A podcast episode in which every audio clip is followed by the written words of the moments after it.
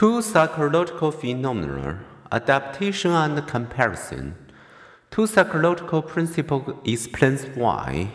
For those who are not poor, more money buys little more than a temporary surge of happiness, and why our emotions seem attached to elastic bands that pull us back from highs or lows. In its own way, each principle suggests that happiness is relative. Happiness is relative to our own experience.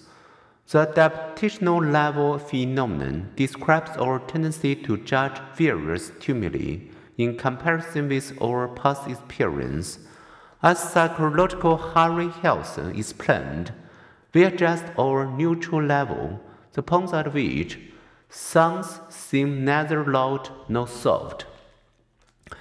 Temperatures neither hot nor cold, events neither pleasant nor unpleasant, based on our experience. We then notice and react to variations up and down from these levels.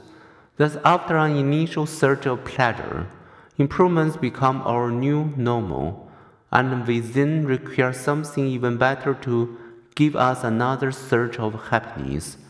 Yesterday's marvelous become today's mundane. So, could we ever create a permanent social paradise? Probably not.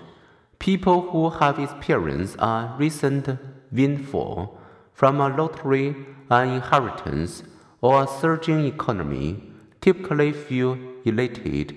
So would you if you woke up tomorrow to your utopia, perhaps a world with no pills, no ills, perfect scores and someone who loves you unreservedly.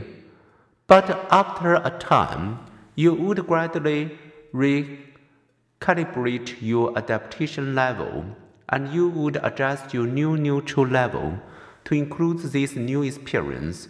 Before long, you would again sometimes feel gratified and sometimes feel deprived and sometimes feel neutral. The point to remember feeling of satisfaction and dissatisfaction, success and failure are judgment we make based partly on our prior experience.